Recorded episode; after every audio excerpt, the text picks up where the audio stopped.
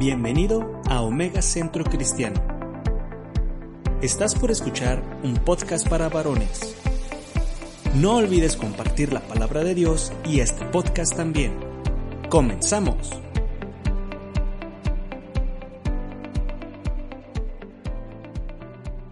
Estamos sujetos a que las cosas externas, las cosas que están en nuestro alrededor, eh, nos puedan estar tambaleando, ¿no? Entonces, eh, yo le decía, Señor, pero ¿qué, me quieres mostrar? Eh, ¿Qué me quieres enseñar? Y, tengo la, autoridad eh, moral, espiritual, de poder hablar de, del tema de los miedos, que hace muchos años nosotros pasamos un miedo muy fuerte. Y la verdad, pues nada, nada, nada, nada, nada quitaba ese miedo, ¿no? Ese miedo absolutamente a todo, ese miedo a, ir, venir, hacer, deshacer, ese miedo siempre estaba latente, siempre estaba ahí, constante, independientemente de donde estuviera o donde me encontrara o quien estuviera a mi alrededor, siempre el miedo estaba ahí. Y la verdad, se los digo de corazón, la única forma de haber vencido el miedo sin estar buscando vencer el miedo fue estar. Encontré o tuve ese encuentro con Jesús.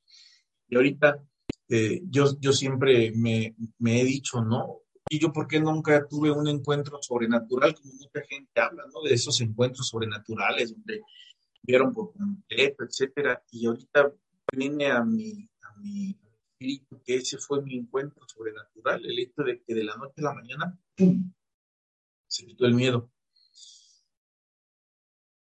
Y estamos acostumbrados a que desde chicos nos educan, desgraciadamente, en base a miedos, ¿no? Pórtate bien, si no, tal cosa. Pues en la primaria, haz la tarea, si no, tal cuestión. En la secundaria, en la prepa y después en el trabajo. Bueno, nuestros propios jefes me imagino que pueden llegar a decir, si no cumples, si no llegas temprano, te va a pasar cierta situación y empezamos, ¿no? Entonces, eh, el Señor me hablaba de que constantemente, constantemente en su iglesia estamos atravesando miedos y que el único que va a quitar los miedos completo es Dios a través de Jesucristo. 6 para poner una base bíblica de lo que, de lo que vamos a hablar. Pues el 6 nos habla de, de Gedeón. Ya después si pueden eh, leer todo el capítulo 6, el capítulo 7, el capítulo 8 y hasta el 8. Vamos a poder ver más detenidamente la historia de, de Gedeón, ¿no? Pero en el, en el transcurso de esa historia, si vamos a leer un poquito, eh, en una versión, la Biblia un poco, un lenguaje actual, dice los eh, jueces 6, versículo 1. Una vez más, los israelitas hicieron lo que no agradaba al Señor. Así que durante siete años el Señor permitió que los madianitas oprimieran a los israelitas los madianitas trataban con crueldad a los israelitas, por lo que los israelitas tuvieron que construir escondites en las montañas. Se escondían en cuevas y en lugares difíciles de encontrar. Tenían que hacerlo porque los madianitas, malecitas y otra gente del oriente venían y destruían sus cultivos. Esa gente acampaba en la tierra de los israelitas y destruían todas las cosechas de la región hasta llegar a Gaza y no dejaban comida para los israelitas, tampoco les dejaban ni una oveja, ni un buey, ni un burro, ni nada. Los madianitas venían a acampar con todas sus familias y sus animales, y eran tantos que parecían langostas y todos. No se podía contar cuánta gente ni cuántos camellos había. El pueblo de Israel se empobreció por culpa de los madianitas y desesperados pidieron orando al Señor que les ayudara. Versículo 7. Los madianitas hicieron muchas maldades y los israelitas pidieron ayuda al Señor. Entonces el Señor les mandó un profeta, les dijo a los israelitas, esto dice el Señor. Ustedes eran esclavos de Egipto, pero yo los liberé y los saqué de la tierra. Yo los salvé nuevamente del poder de sus opresores e hice que esa gente saliera de su tierra y se las entregué a ustedes. Y luego les dije, yo soy el Señor, su Dios, ustedes van a vivir en tierra de amorreo, pero no deban adorar a sus dioses. Sin embargo, no obedecieron. Todo, todo jueces, eh, para poner un poquito el contexto, habla del tiempo que el pueblo de, de, Dios se, estuvo eh, alejado del Señor, ¿no? Y el Señor estuvo tratando con ellos, tratando con ellos. Sin embargo, la misericordia de Dios, el Señor ponía un intercesor, que aquí se le llama juez, pero eh, podemos pensar que la palabra juez era alguien que estaba juzgándolos, pero la realidad era alguien que se paraba delante de Dios e intercedía a favor de su pueblo. Jueces era Débora, era Gedeón, eh, era Sansón, etcétera, ¿no? Pero ahorita vamos a hablar de, de Gedeón. Que después el Señor, el ángel del Señor fue a donde estaba un hombre llamado Gedeón el ángel se sentó debajo del roble que estaba en Ofra. Ese árbol era de Joás, el papá de Gedeón, de la familia de Abieser. Gedeón estaba limpiando el trigo a escondidas en un lugar donde, donde se pisaba la uva para hacer vino. Gedeón estaba ahí para poder esconder el trigo rápidamente de los madianitas. El ángel del Señor se apareció ante Gedeón y le dijo, el Señor esté contigo, buen guerrero. Gedeón dijo, perdón. Señor, tenemos tantos problemas? Sabemos que Él hizo milagros a favor de nuestros antepasados. Ellos contaron que el Señor los sacó de Egipto, pero el Señor no nos ha abandonado, pero el Señor nos ha abandonado. Ha permitido que los madianitas nos opriman. El Señor miró a Gedeón y dijo, usa tu fuerza, libera al pueblo de Israel del poder de los madianitas. Gedeón respondió, perdón, Señor, ¿cómo puedo yo salvar a Israel? Y aquí viene lo fuerte. Mi familia es la más débil de todas las familias de Manasés y yo soy el más joven de todos. Cuando el Señor me estaba hablando en este pasaje, era algo increíble cómo todo el pueblo estaba viviendo en completo temor a causa de alguien que el mismo Dios permitió que estuviera asolando a su pueblo.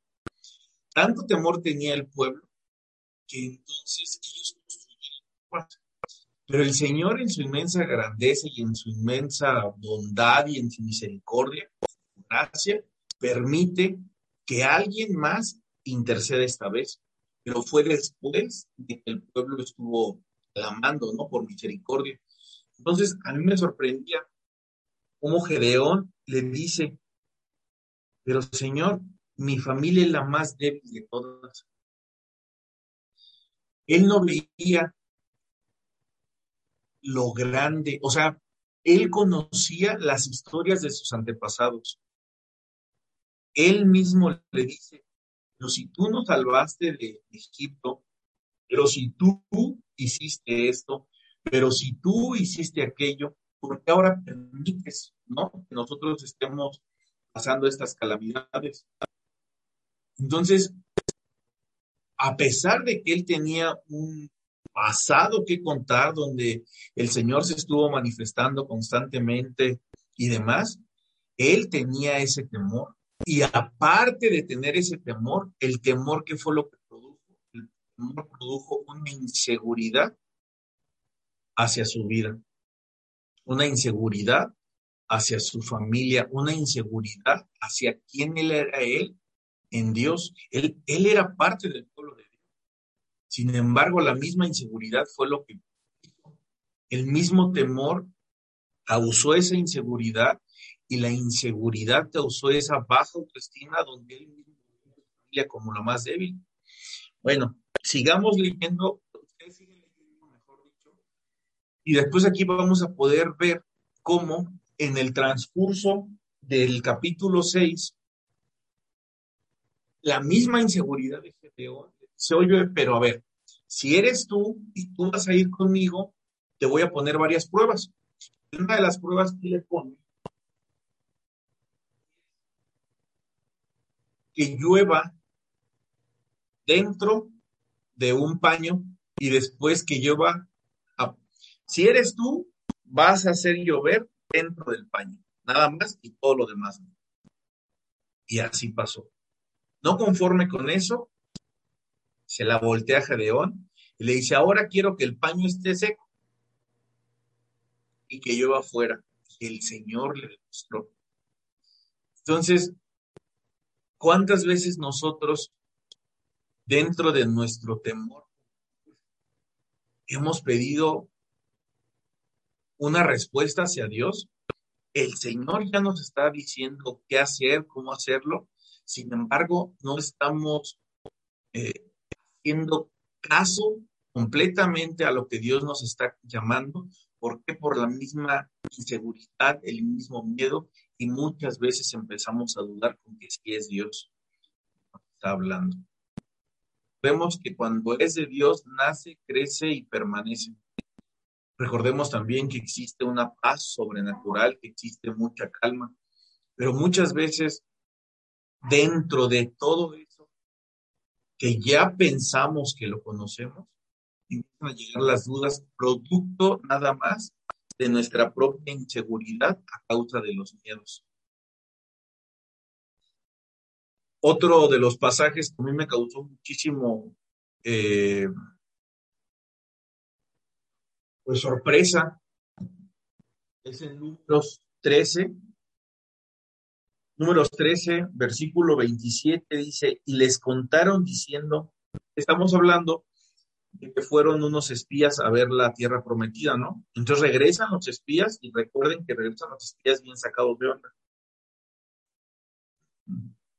Eh, todo el capítulo 13 habla a quienes eh, mandó Moisés, ya menciona quiénes, pero en el versículo 27 dice, y les contaron diciendo, nosotros llegamos a la tierra a la cual nos enviaste, a que ciertamente fluye leche y miel, y este es el fruto de ella. Comprobaron lo que el Señor había dado como promesa. Es gente que vio abrir el mar. O sea, no estamos hablando de gente que a lo mejor vio a un ciego ver o un sordo oír, ¿no? Estamos hablando de que el mar se abrió por completo y ellos vieron con sus ojos cómo el mar se abría. O sea, era gente incrédula. Una vez más, somos alma, espíritu, alma y cuerpo. No era gente incrédula en el cuerpo porque lo había visto. No era gente incrédula en el alma porque lo había visto, lo había sentido, lo había experimentado. Pero sí estaba siendo gente incrédula espiritualmente.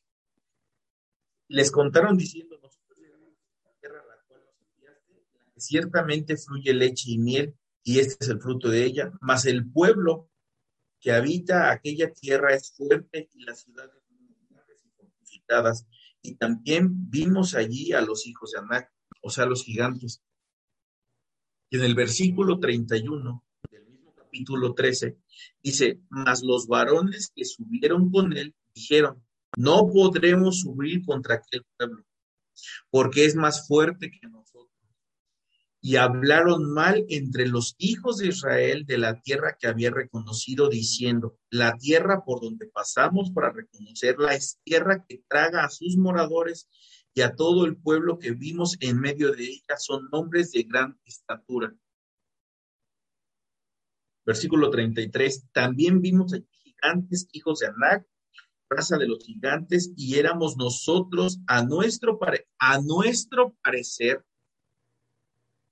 como langostas y así les parecíamos a ellos. Capítulo 14 dice, entonces toda la congregación gritó y dio voces, y el pueblo lloró toda la noche. Y así se quejaron contra Moisés y contra todos los hijos de Israel, y les dijo toda la multitud, ojalá muriéramos en la tierra de Egipto o en este desierto, ojalá muriéramos. Entonces, tenían tantísimo, tantísima incertidumbre, temor, miedo, inseguridad, que la palabra de Dios, la promesa que Dios les había simplemente se les cegó. Arqueológicamente sí estaban, arqueológicamente sí había gente más alta que ellos, pero la palabra es clara y dice, a, a nuestro parecer, de esos doce sabemos bien que diez dijeron, eso está difícil, dos de ellos sí prevalecieron, que fue Josué y Caleb, y son los que pues, le echaron ganas, etcétera. Pero ¿cómo es posible,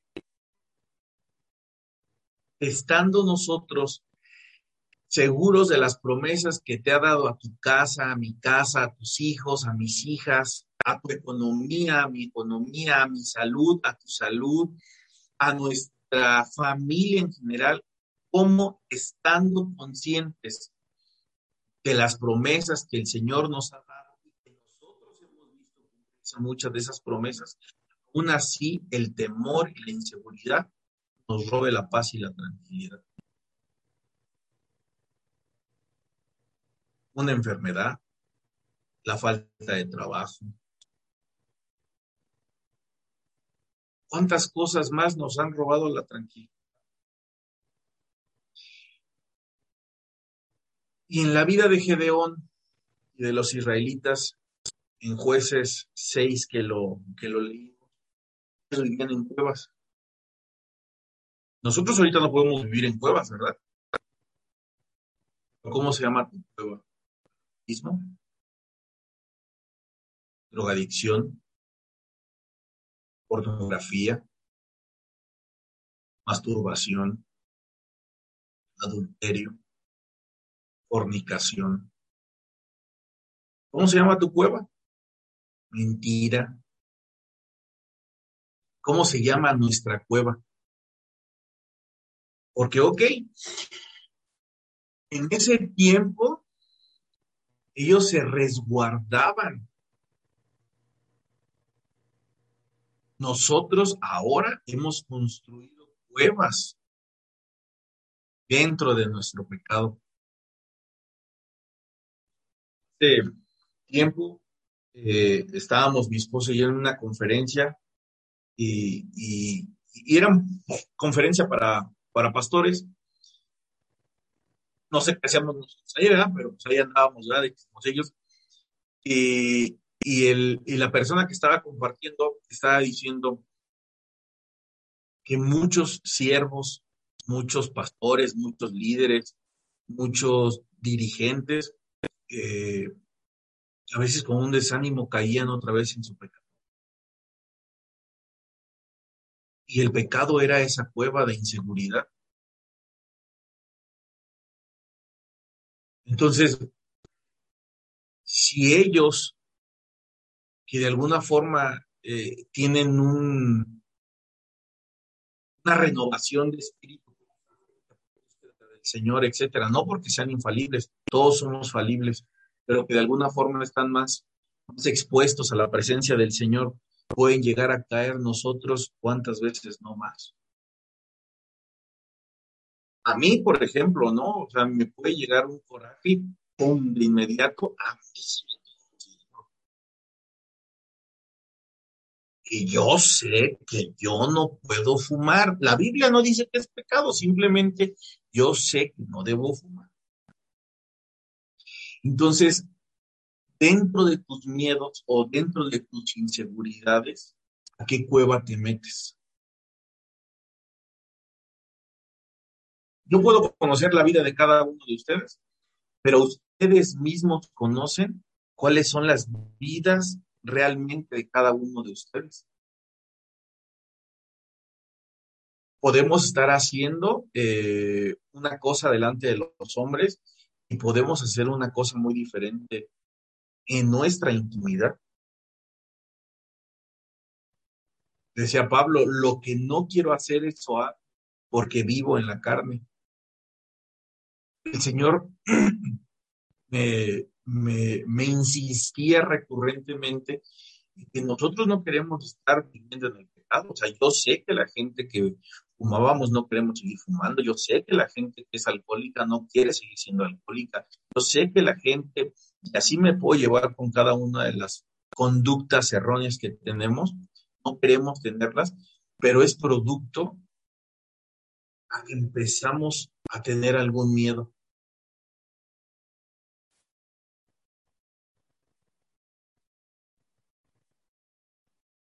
Conocemos muchos versículos. Conocemos muchas, muchos testimonios y conocemos muchísimas cosas. Pero la palabra dice en Filipenses 4:13, si alguien lo puede buscar, Filipenses 4:13, y alguien más, si puede estar buscando, de Timoteo 1:7,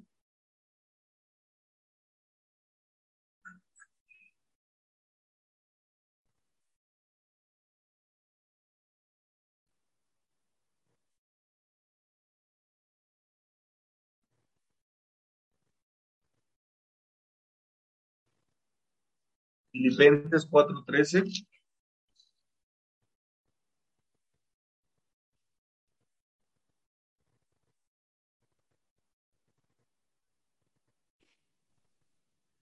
¿Te lo leo? Sí, por favor.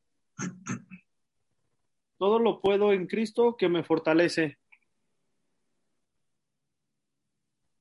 Ahí está. Y a veces yo he escuchado que usamos este versículo para cosas tan simples, pero no lo usamos para situaciones que batallamos día con día nosotros como hombres. Ahora no me vengan a decir que no tienen miedos ustedes, ¿verdad? O a lo mejor el único defectuoso soy yo, o el único inseguro soy yo, ¿verdad? Pero no creo. Pero la palabra nos está dando siempre, siempre, siempre nos está dando, ok, perfecto. Híjole, la pasas mal, pero ¿qué dice la palabra? Todo lo puedo en Cristo que me fortalece.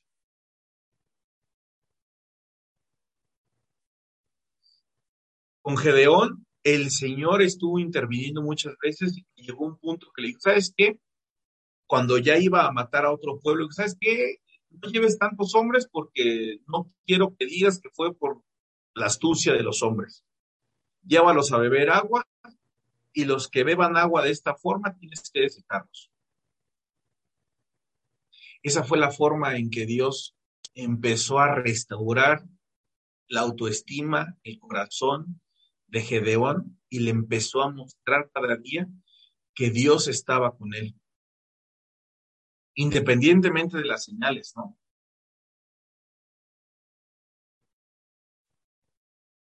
Ahorita el Señor te dice a tu vida, todo lo puedo en Cristo que me fortalece.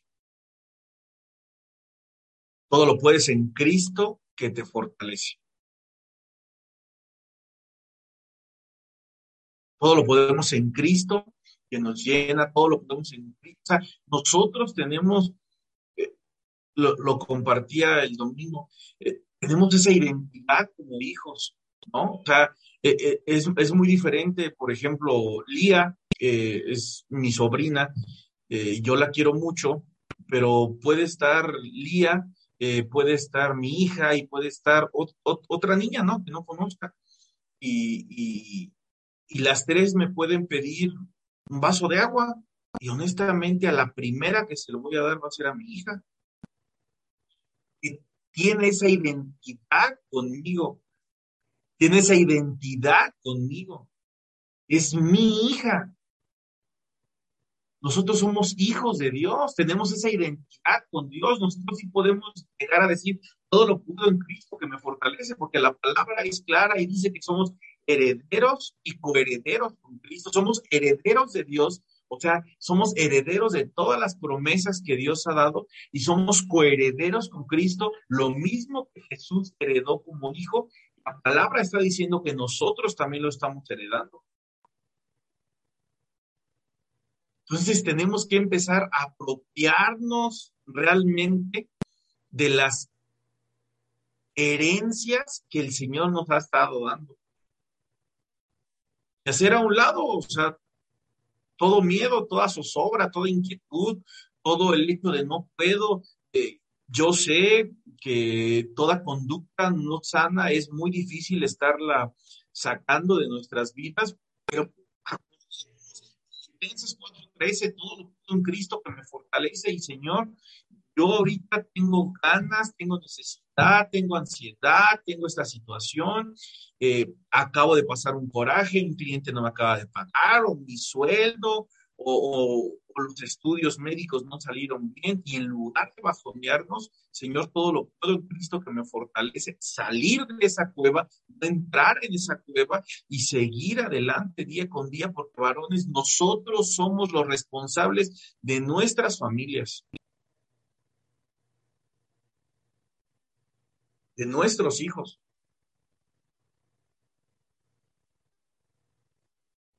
Tenemos muchas cosas muy buenas, ¿no?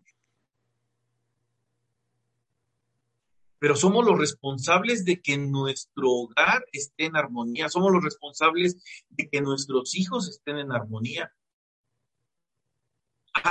aquí no estamos para ver quién es bueno y quién es malo. Dice la palabra, como ayer el pastor decía, todos somos pecadores. Y la misma palabra dice, aquel que diga que no ha pecado, entonces está diciendo que Dios es mentiroso. Entonces todos caemos, todos tropezamos, todos estamos en constante eh, prueba, por así llamarlo. Pero la palabra dice que todo lo puedo en Cristo que me fortalece. En segunda de Timoteo 1.7, alguien que lo tenga por ahí, Aquí lo leo. Dice segundo de Timoteo 1.7, porque no nos ha dado Dios espíritu de cobardía, sino de poder, de amor y de dominio propio. Porque el Señor no nos dio espíritu de cobardía. Cobardía. ¿Qué más? Sino de poder, de amor y de dominio propio. Señor no nos hizo cobardes, sino nos dio el poder, el amor y el dominio propio.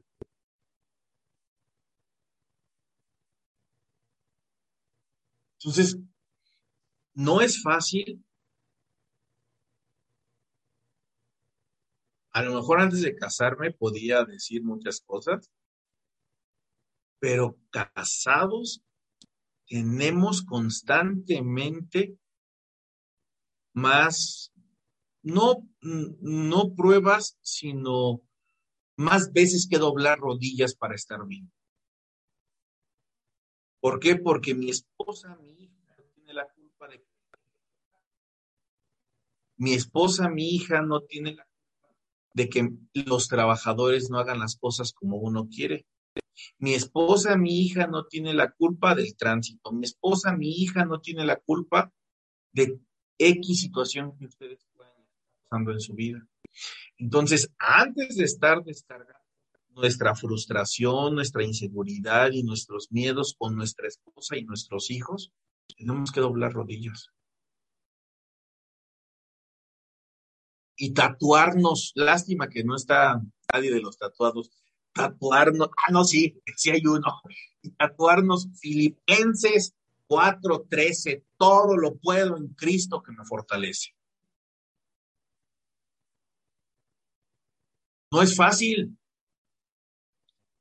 Yo lo vivo muy constantemente. Yo creo que ustedes lo viven muy constantemente yo he aprendido muchísimo de testimonios de, los varones, ¿no? Y me, y me percato cada día que el Señor empieza a dar más gracia, más revelación y más sabiduría. Y que dentro de la gracia, la revelación y la sabiduría, el mismo Señor nos dice, yo no te di un espíritu cobarde, sino te di un espíritu de poder, de amor y de dominio propio. ¿Por qué en esa, por qué en ese orden? Nos empoderó, nos hizo amar a lo que nosotros vamos a ejercer el poder y después nos da un dominio propio para nosotros no regar el poder que ya nos está dando, nos ha, estado dando.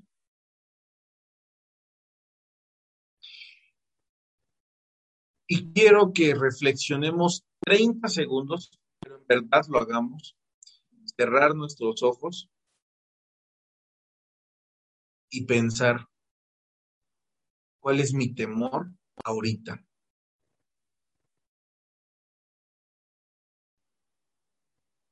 ¿Cuál es el temor que ahorita me está haciendo meterme en esa cueva? ¿Cuál es el temor que hace que yo me distraiga de las cosas de Dios y me vaya a buscar un placer? ¿Cuál es el temor que hace que nuevamente yo caiga en el alcoholismo? ¿Cuál es el temor que yo hace que yo caiga en la drogadicción? ¿Cuál es el temor que hace que yo caiga en la pornografía, en la prostitución? ¿Cuál es el temor que hace que yo caiga en el adulterio? ¿Cuál es el temor que está causando en tu vida esa inseguridad que estamos buscando una seguridad fuera de la Todos tenemos un temor. Pero ¿cuál es tu temor? ¿Cuál es el temor que está causando que no tengamos una estabilidad espiritual?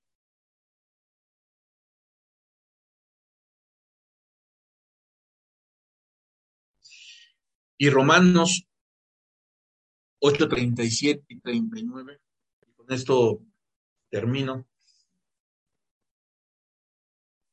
Antes en todas estas cosas somos más que vencedores por medio de aquel que nos amó, por lo cual estoy seguro que ni la muerte, ni la vida, ni los ángeles, ni principados, ni potestades, ni lo presente, ni lo porvenir, ni lo alto, ni lo profundo, ni ninguna otra cosa creada nos podrá separar del amor de Dios que es en Cristo Jesús, Señor nuestro.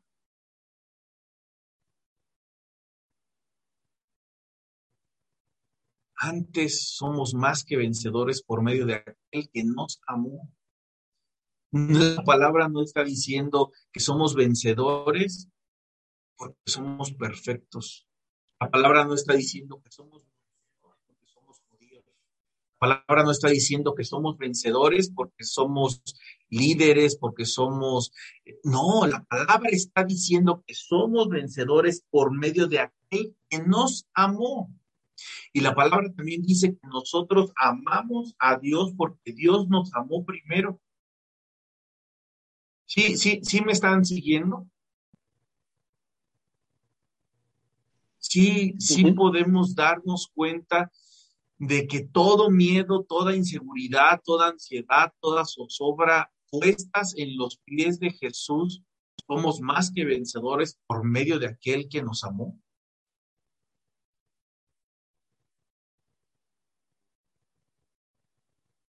Entonces, dejar a un lado a veces piensan, ¿no? Que eh, uno no puede estar pasando situaciones, ¿no? Complicadas, pero pues, es mi familiar, sabe perfectamente las cuestiones que uno puede estar pasando día con día. El pastor es mi suegro, sabe perfectamente las cuestiones que uno pasa día con día. Manuel Méndez es un amigo que lo tengo de cabecera para chillarle cuando debo de chillarle, sabe cuáles son las cuestiones que uno puede estar pasando. Entonces el Señor a veces nos hace pasar muchas cuestiones o algunas cuestiones o algunas tribulaciones para que la palabra se haga reina en nuestra vida. Yo no puedo hablar de un tema que el Señor no me ha hecho vivir. Pero sí puedo hablar del tema que el Señor me hizo más que vencedor, no por mí, no por, lo guapo que estoy. Eh, ya voltearon, ¿verdad? No por ese tipo de cuestiones, sino porque dice la palabra que somos más que vencedores por medio de aquel que nos ama. Entonces, yo los invito, yo los animo, yo, yo, les, yo les digo de todo corazón que no hay miedo, que no debe de existir miedo. Yo no sé cuál sea tu miedo, pero pónselo en los pies de Jesús. Yo no sé cuál sea el miedo, reitero, o la inseguridad que te haga regresar a esa vieja vida. Porque no estás a gusto en esa vieja vida.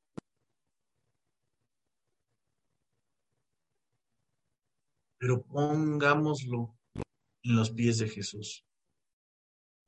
Señor, ¿me puedes ayudar?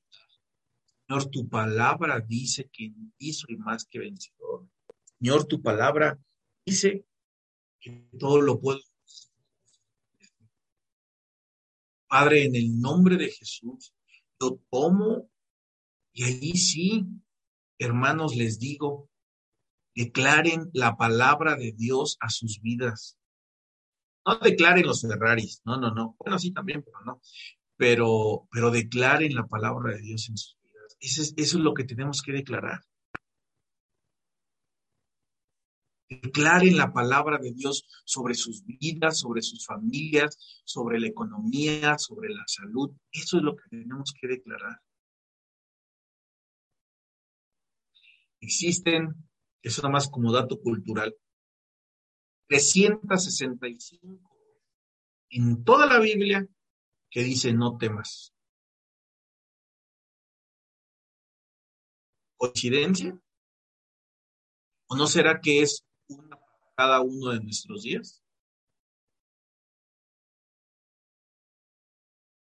Como varones tenemos que ponernos las pilas, tenemos que ser diligentes, tenemos que ser obedientes, tenemos que ponernos la coraza, tenemos que vestirnos con toda la armadura, pero muchas veces podemos estar muy fuertes por fuera, pero muy amolados por dentro. Y no por gusto, sino por un miedo. Vamos a orar. El Señor revele a tu vida en esta noche miedo, esa inseguridad, esa situación que te está atormentando, que a veces lo tenemos en el inconsciente. El Señor revele eso por lo cual tú tienes que guerrear espiritualmente. El Señor revele en el nombre de Jesús. Eso por lo cual te hace regresar a los caminos que Señor no quiere. Padre, en el nombre de Jesús, en el nombre que es sobre todo nombre, yo te pido que tú reveles a nuestras vidas cuál es ese temor que nos hace meternos a la cueva. ¿Cuál es ese temor que nos hace no tomar nuestra identidad y nuestro papel como hijos?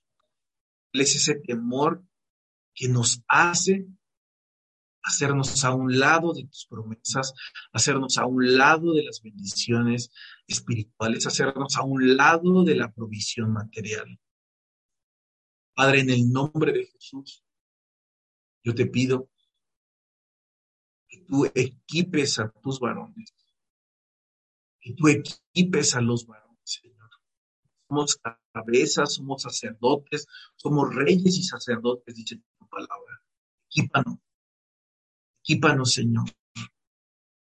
y que en verdad se haga rema en nuestra vida la palabra que dice, todo lo puedo en Cristo que me fortalece. Padre, en el nombre de Jesús. Padre, en el nombre de Jesús, y por medio de aquel que nos amó, somos más que vencedores. Tu palabra es clara y dice que no habrá nada que nos separará del amor tuyo. Ni lo que es lo pasado, ni lo presente, ni lo porvenir ni lo alto, ni lo futuro. Padre, no habrá absolutamente nada que nos separe del amor tuyo.